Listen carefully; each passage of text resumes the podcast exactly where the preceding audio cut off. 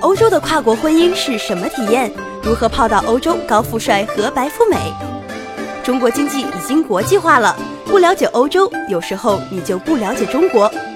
欢迎关注《欧洲经济与文化评论》。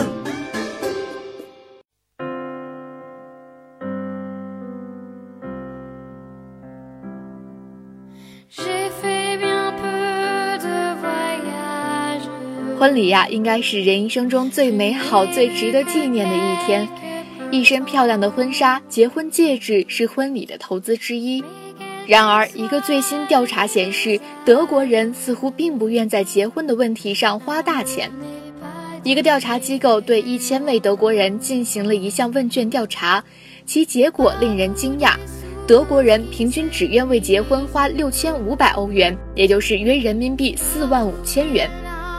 可能你设想的德国浪漫的婚礼是有着进行曲在教堂里，但现实中的德国小抠的婚礼呢，是在乡间小道。与之相比，如今英国一对新人的婚礼支出已超过二点七万欧元，约人民币十八点九万元。德国明星杂志的文章称，这样看来，德国人在结婚这一问题上可以用节俭来形容，也并不为过。结婚后的数据更惨。百分之三十八的德国人每月花费最多二十欧元，用于给对方一个小惊喜。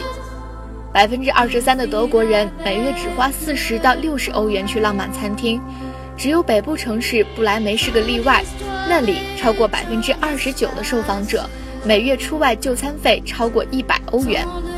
平均六千五百欧元的婚礼支出并不是最低。调查报告中还有百分之十四有结婚意愿的德国人只愿支付一千到两千欧元不等，也就是只有七千元人民币到一万六千人民币。办婚礼这件事儿上，德国人都省在哪儿呢？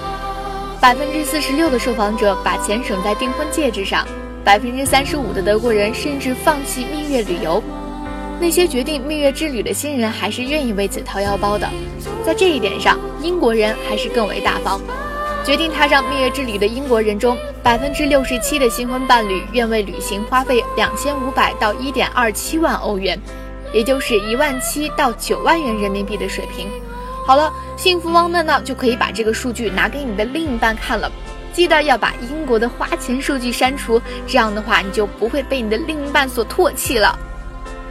好了，我们这一期的节目呢就到这里，欢迎大家关注我们的微信公众号“欧洲经济与文化”，拜拜。N'est.